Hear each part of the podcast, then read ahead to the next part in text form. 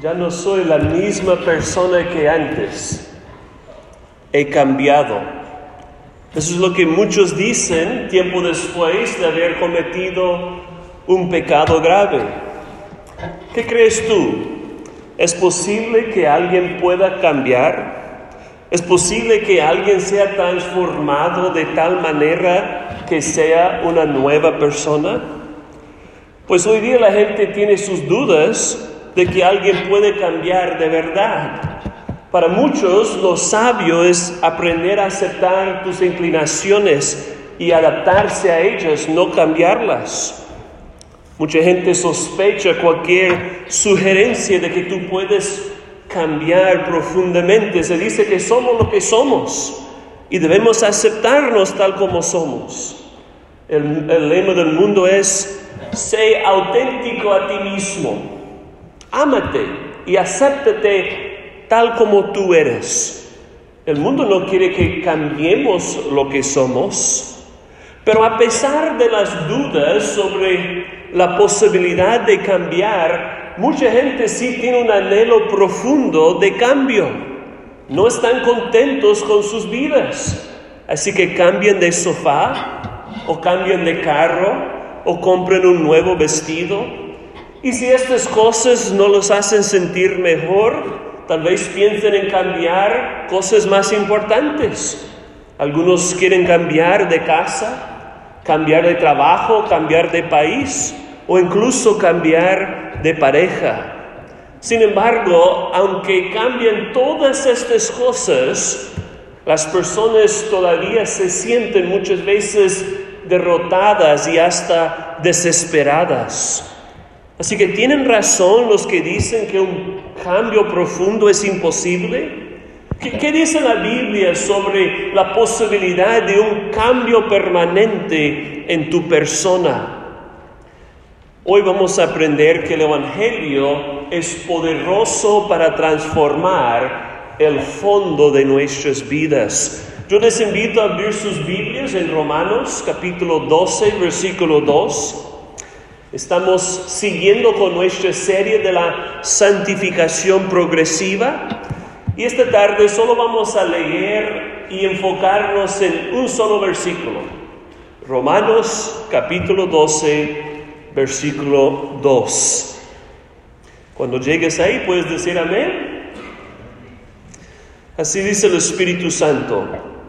No os conforméis a este siglo, sino transformaos por medio de la renovación de vuestro entendimiento para que comprobéis cuál sea la buena voluntad de Dios, agradable y perfecta. Oremos, Padre Celestial, gracias por tu palabra, que es viva y eficaz, perfecta y poderosa, que, penetra hasta lo más fondo de nuestros corazones.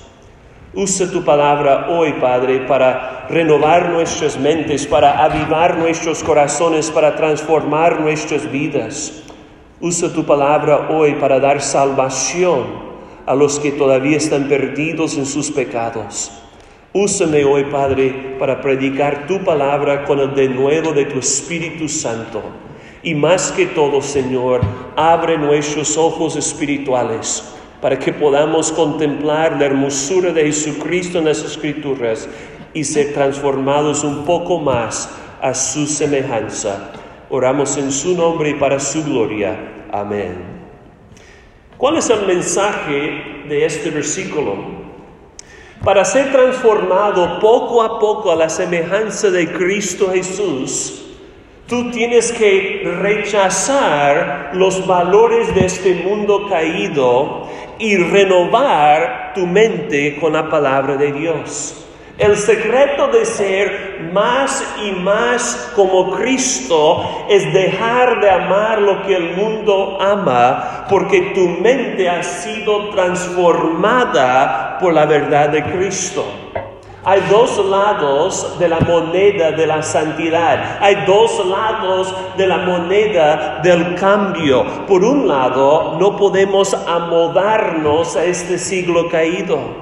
Y por el otro lado, tenemos que renovar nuestra mente con la palabra de Dios. Por un lado, nos despojamos de las ideas falsas que nos rodean y por el otro lado, nos vestimos de la verdad verdadera de Cristo. Entonces hoy vamos a mirar estos dos lados de la transformación que el Evangelio produce en nosotros. En primer lugar, Pablo dice sencillamente, no os conforméis a este siglo.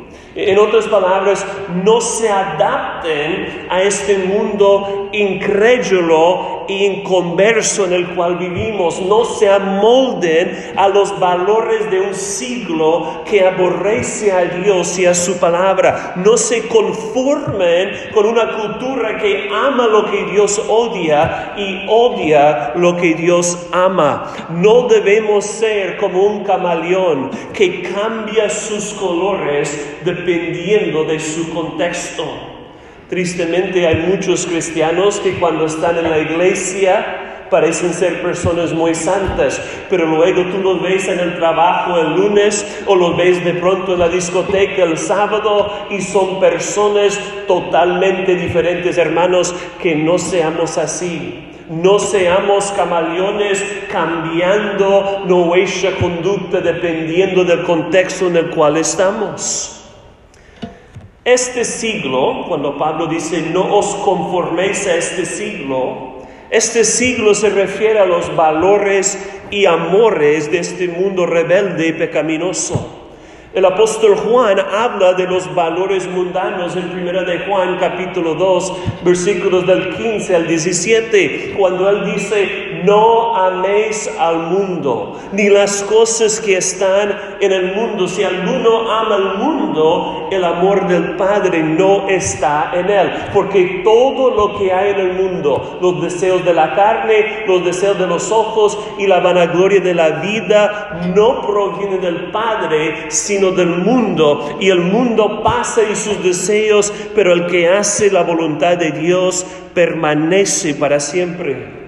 ¿Qué es lo que este mundo valora?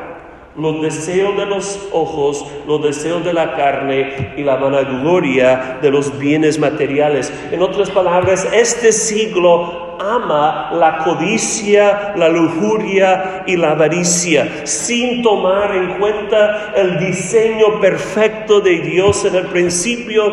Este siglo busca el placer pasajero en la perversión del alcohol, del sexo y del dinero. En vez de someterse a la ley de Dios, este mundo ha creado sus propias reglas para explotar a los demás y para satisfacer sus propios deseos malvados. Este mundo atesora lo que Dios desprecia y ama lo que Dios aborrece, como Pablo dice en Gálatas 5, adulterio fornicación, inmundicia, lascivia, idolatría, hechicerías, enemistades, pleitos, celos, iras, contiendas, disensiones, herejías, envidias, homicidios, borracheras, orgías y por acaso Pablo dice, y cosas semejantes a estas.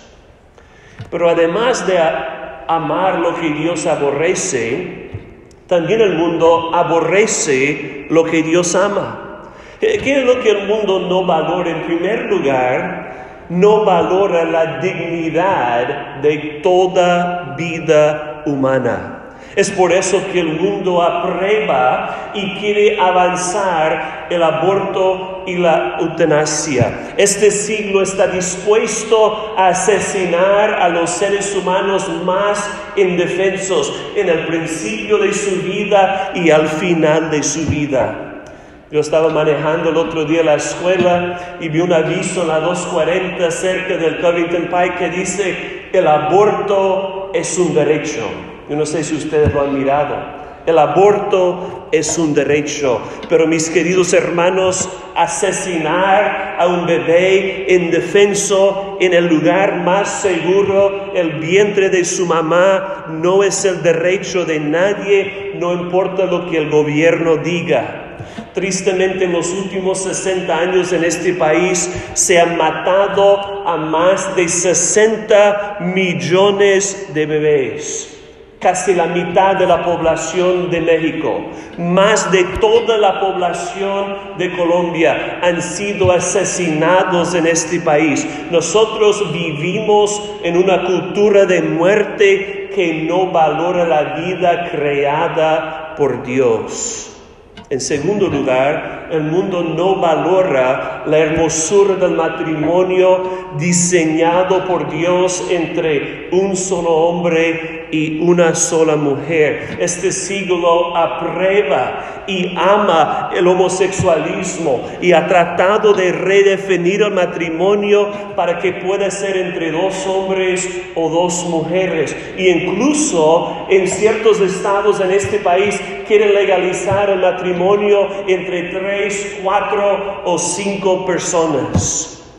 Como prueba de su rebeldía, el mundo dice que nosotros podamos amar al que queramos amar. Dicen amor es amor sin tomar en cuenta que el homosexualismo no es amor, es una perversión, es una distorsión de lo que Dios hizo en el principio. Pero hoy día es casi imposible encontrar una película o un programa de tele que no presente un personaje homosexual como si fuera lo más correcto. Hermanos, el mundo ama lo que Dios aborrece. En tercer lugar, el mundo no valora nuestro sexo, nuestro género creado por Dios. Este mundo dice que el hombre puede ser mujer y la mujer puede ser hombre y si tú quieres ser las dos cosas al mismo tiempo, también lo puede ser. El movimiento transgénero ha rechazado el diseño de Dios y lo ha reemplazado con una perversión horrífica. Yo no sé si ustedes han visto en las noticias, hay un nadador para la Universidad de Pennsylvania y los primeros tres años de universidad él estaba nadando para el equipo de los varones. Y luego, para su último año de universidad, de repente se descubrió que ahora él es una chica. Y ahora está nadando en el equipo de las chicas y obviamente ganando todas las medallas. Qué triste, hermanos. El mundo es tan perverso que ni siquiera sabe lo que es un hombre y lo que es una mujer. ¿Y cuál debe ser nuestra respuesta a toda esta perversión que vemos a nuestro alrededor? La palabra de Dios dice claramente, no os conforméis.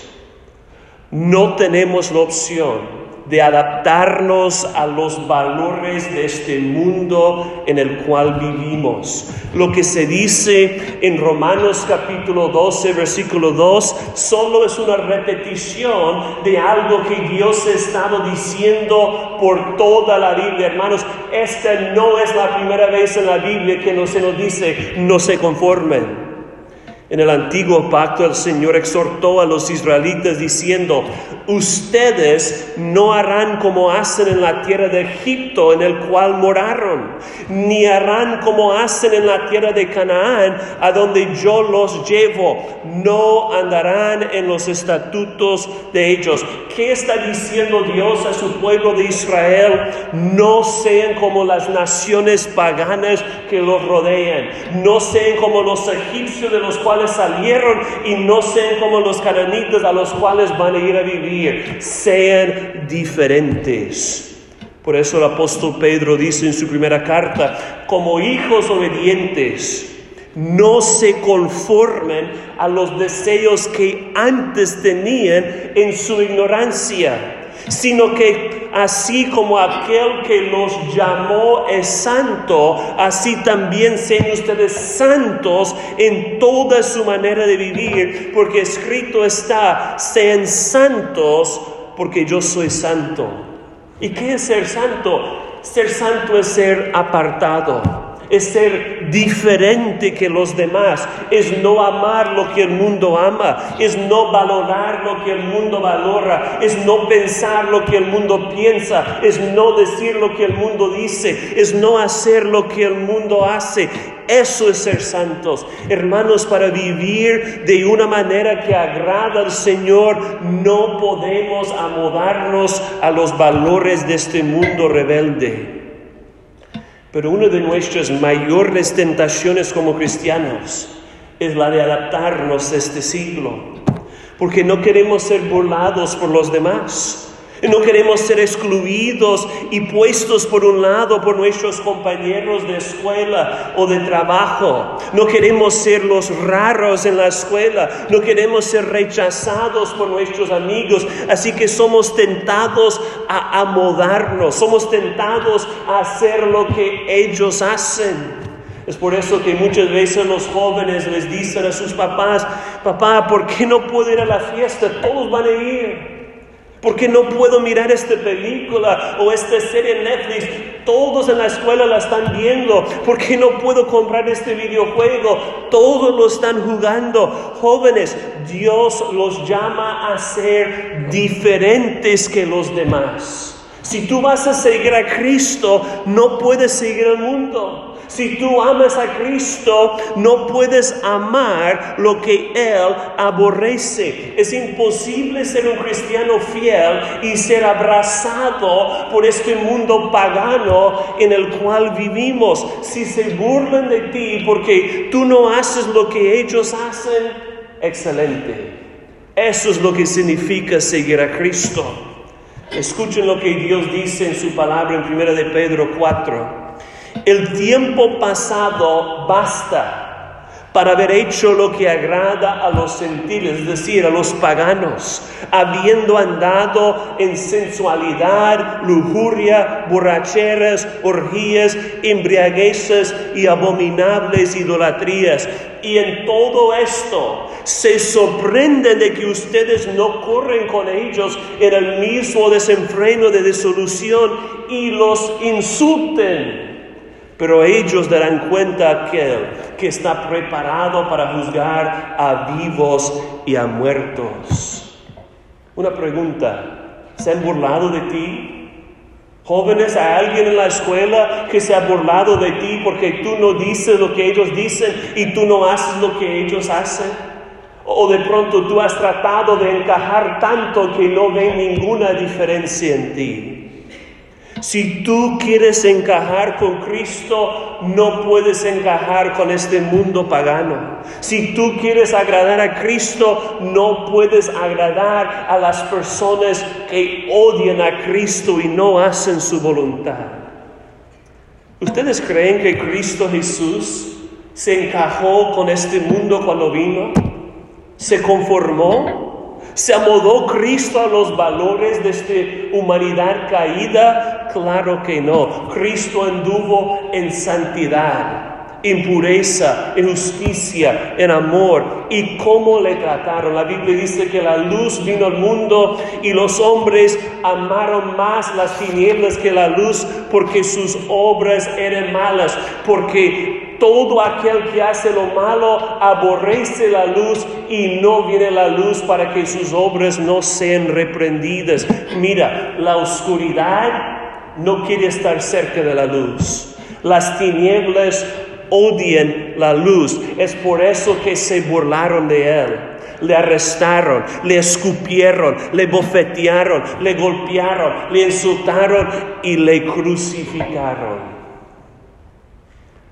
Si Cristo fue tratado así por vivir en santidad, ¿cómo crees que te van a tratar a ti?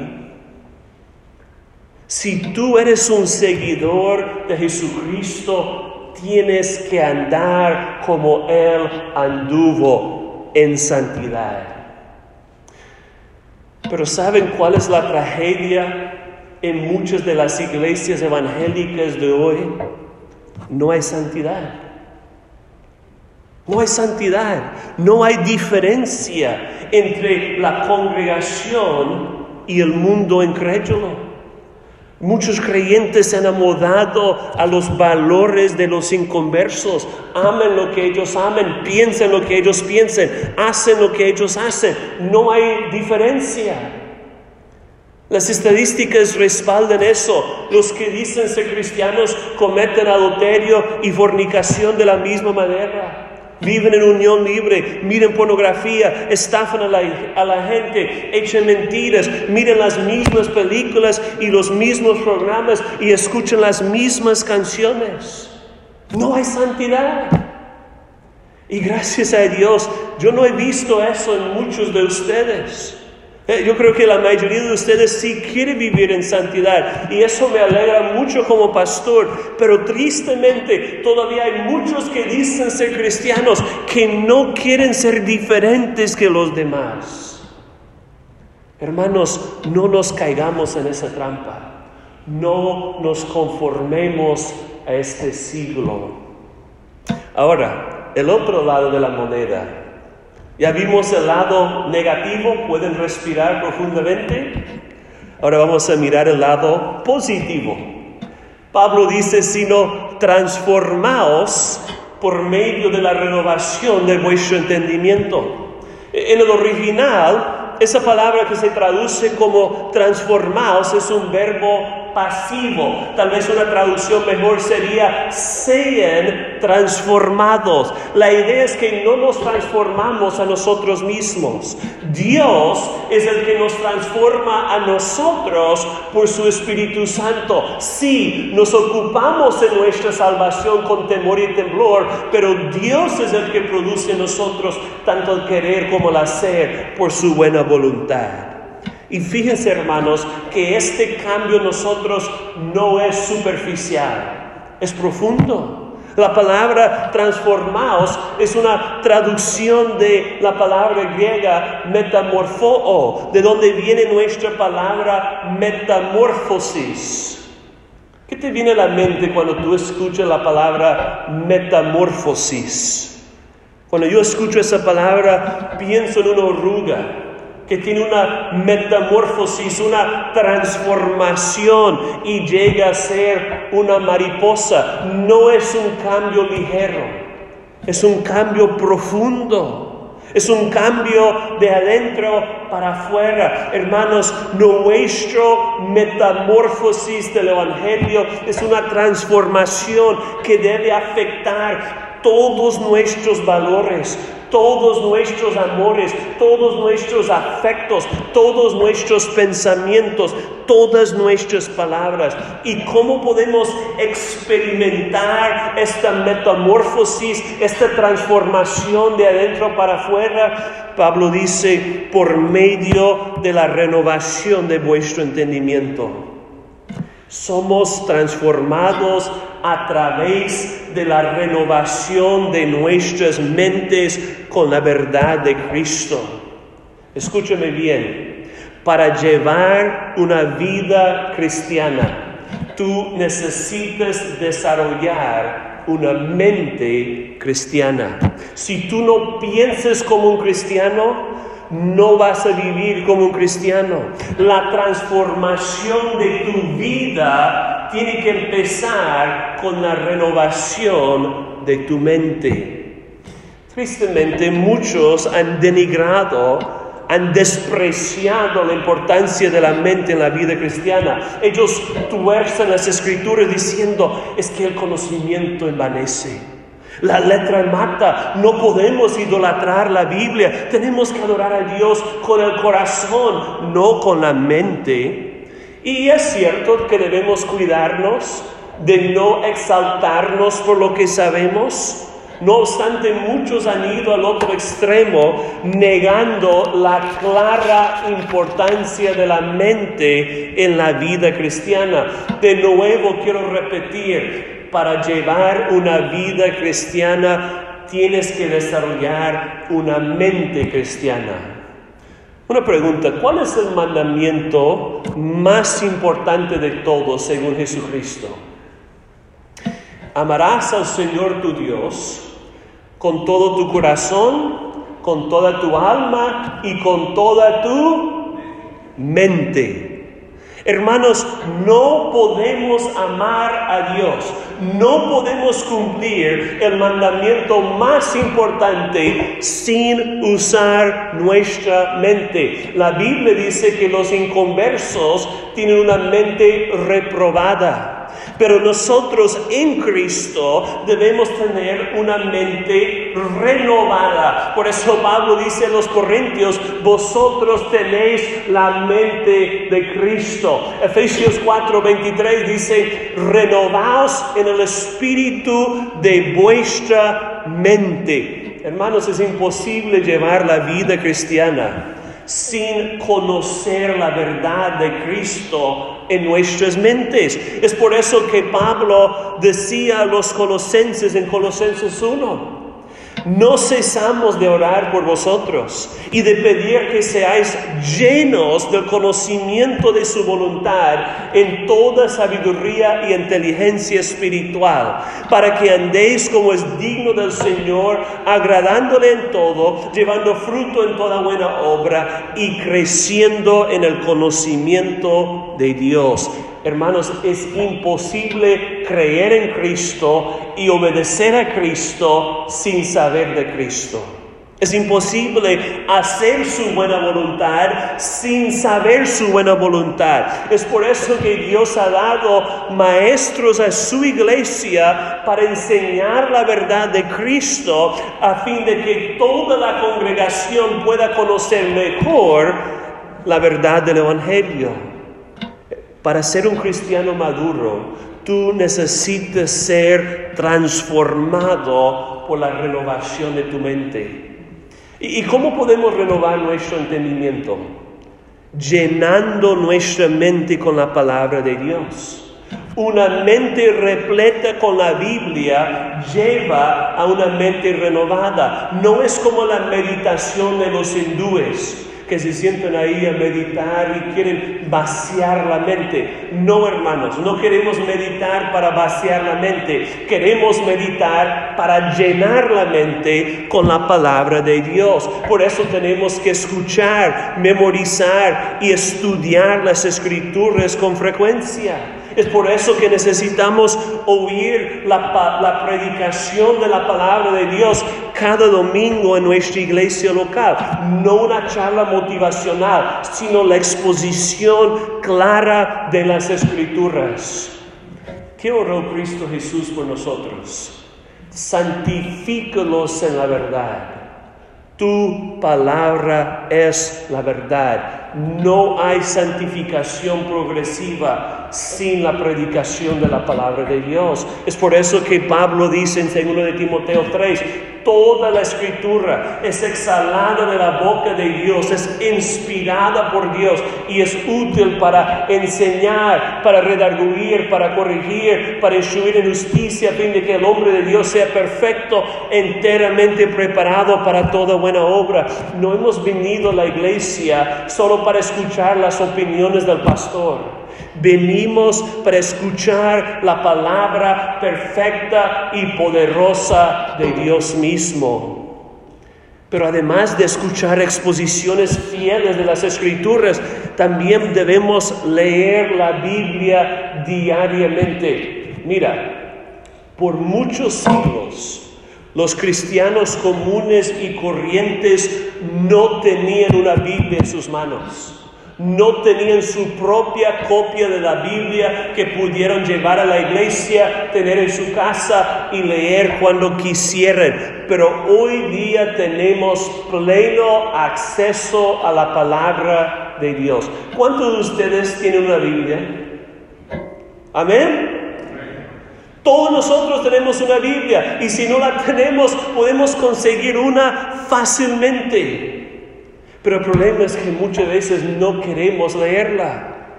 ¿Cuántos de ustedes leyeron su Biblia cada día durante la semana pasada? Y mira, eso no es legalismo, eso es obediencia. Legalismo es cuando tú quieres obedecer a Dios para ganar su favor. Pero obediencia es cuando tú quieres obedecer a Dios porque estás agradecido por su favor en Cristo. Tener el hábito diario de leer las escrituras no es legalismo, es obediencia. Y nosotros decimos, no, es que no tengo tiempo, pastor, estoy, estoy muy ocupado para leer la Biblia todos los días. ¿Cuántos de nosotros comimos algo cada día durante la semana pasada? Levanta la mano si tú pasaste días sin comer. Y no porque de pronto estaba de ayuno, pero queriendo comer, ¿cuántos de ustedes no pudieron comer esta semana? Ninguno. Hermanos, si no hemos leído la Biblia cada día es porque no lo vemos como el pan diario para nuestras almas. No debemos tener ni la posibilidad de pasar 24 horas sin abrir este libro y alimentarnos de ello. Hermanos, no descuiden sus almas. No sean desnutridos en sus mentes. Aprovechen esa gran oportunidad que tienen para abrir la palabra de Dios y leerla. Seamos transformados poco a poco a través de la renovación de nuestras mentes. ¿Para qué? Pablo termina el versículo diciendo, para que comprobéis cuál sea la buena voluntad de Dios, agradable y perfecta. La razón que debemos ser transformados por la renovación de nuestra mente es para que podamos comprobar qué es la voluntad de Dios. Y cuando hacemos su voluntad, nos daremos cuenta de que su voluntad es buena, agradable y perfecta. Hermanos, sabemos que la palabra de Dios revela la voluntad de Dios. Si tú quieres conocer la voluntad moral del Señor, tienes que abrir su palabra. Obviamente no podemos conocer su voluntad secreta, pero sí podemos conocer su voluntad revelada. Por ejemplo, la Biblia no revela si tú te debes casar con Juanita o con Julieta o con Almita, pero la palabra de Dios sí dice con qué tipo de persona te debes casar con una persona que cree en Cristo, que sigue a Cristo y que ama a Cristo sobre todas las cosas. La palabra de Dios no dice si tú debes trabajar en pintura o en limpieza o en construcción, pero la palabra de Dios dice, dice cómo debes trabajar, con excelencia como para el Señor y por amor a tu prójimo. Así que cuando renovamos nuestras mentes con la palabra de Dios, podemos saber cuál es su voluntad moral.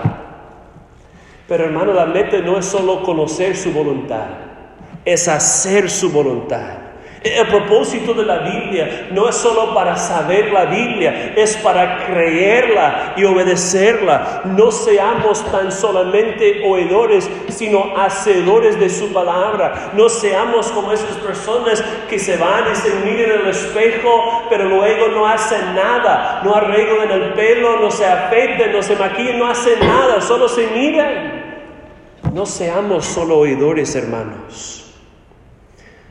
Pero ¿cómo podemos tener el deseo de hacer su voluntad cuando veamos que su voluntad es mejor que la nuestra? ¿No es esa la lucha que tú y yo tenemos? Que yo quiero hacer mi voluntad y yo pienso que lo que yo quiero hacer es mejor que lo que Dios quiere. Decimos, yo estoy enamorado de esa muchacha y yo sé que ella no conoce a Cristo, pero yo quiero estar con ella. Y yo pienso que mi deseo es mejor que la voluntad de Dios. No, mis hermanos, su voluntad es mejor. Su voluntad es buena, agradable y perfecta. ¿Tú crees esto? ¿Tú crees que de verdad Dios sabe mejor que tú lo que es bueno para tu vida? ¿Tú crees que es mejor abstenerse de participar en muchas cosas que al mundo le encanta hacer? ¿Tú crees de verdad que la voluntad de Dios es mejor que la tuya? Fíjense que la única razón que nosotros somos salvos. La única razón que somos capaces de vivir en obediencia a Dios es porque Cristo consideró la voluntad de Dios como buena, agradable y perfecta. ¿Se acuerdan que después de hablar con la mujer samaritana, los discípulos habían ido a un pueblito para comprar comida y regresan y le preguntan a Jesús, ¿tienes hambre? Y Cristo dice, no, yo tengo una comida que ustedes no saben. ¿Qué comida? ¿Será que le han traído unos tacos o qué? Y Cristo dice, no, no, no, mi comida es hacer la voluntad del que me envió. Pero esa no fue la única vez que habló de la voluntad de Dios. Porque la noche antes de ser ejecutado por nuestros pecados, Cristo estuvo ahí en ese huerto de Getsemaní orando, Padre mío, si es posible, pase de mí esta copa, pero no sea como yo quiero, sino como tú. Padre mío, si no puede pasar de mí esta copa sin que yo la beba, hágase tu voluntad. Y aunque significaba una muerte humillante, Cristo estuvo dispuesto hacer la voluntad de Dios. Para hacer su voluntad, el Hijo de Dios estuvo dispuesto a tomar la copa amarga de su ira santa hasta la última gota en nuestro lugar. Hermanos, la única razón que tú y yo somos aceptados por Dios. La única razón que tenemos vida eterna es porque Cristo Jesús hizo la voluntad de Dios aunque le costó la vida. Y si Jesucristo consideró la voluntad de su Padre como mejor que la suya, ¿no debemos pensar lo mismo? No debemos ver que su voluntad es buena, agradable y perfecta. No debemos pensar que Dios sabe mejor que nosotros. No debemos creer que la voluntad de Dios es lo mejor para nuestros matrimonios, para nuestras familias, para nuestra iglesia, para nuestra identidad, para nuestro sexo, para todo. No debemos rechazar los valores de este mundo perverso y renovarnos con la verdad de Cristo. Mis queridos hermanos, no se conformen a este siglo, sino sean transformados por medio de la renovación de su entendimiento, para que puedan comprobar cuál es la voluntad de Dios, buena, agradable y perfecta.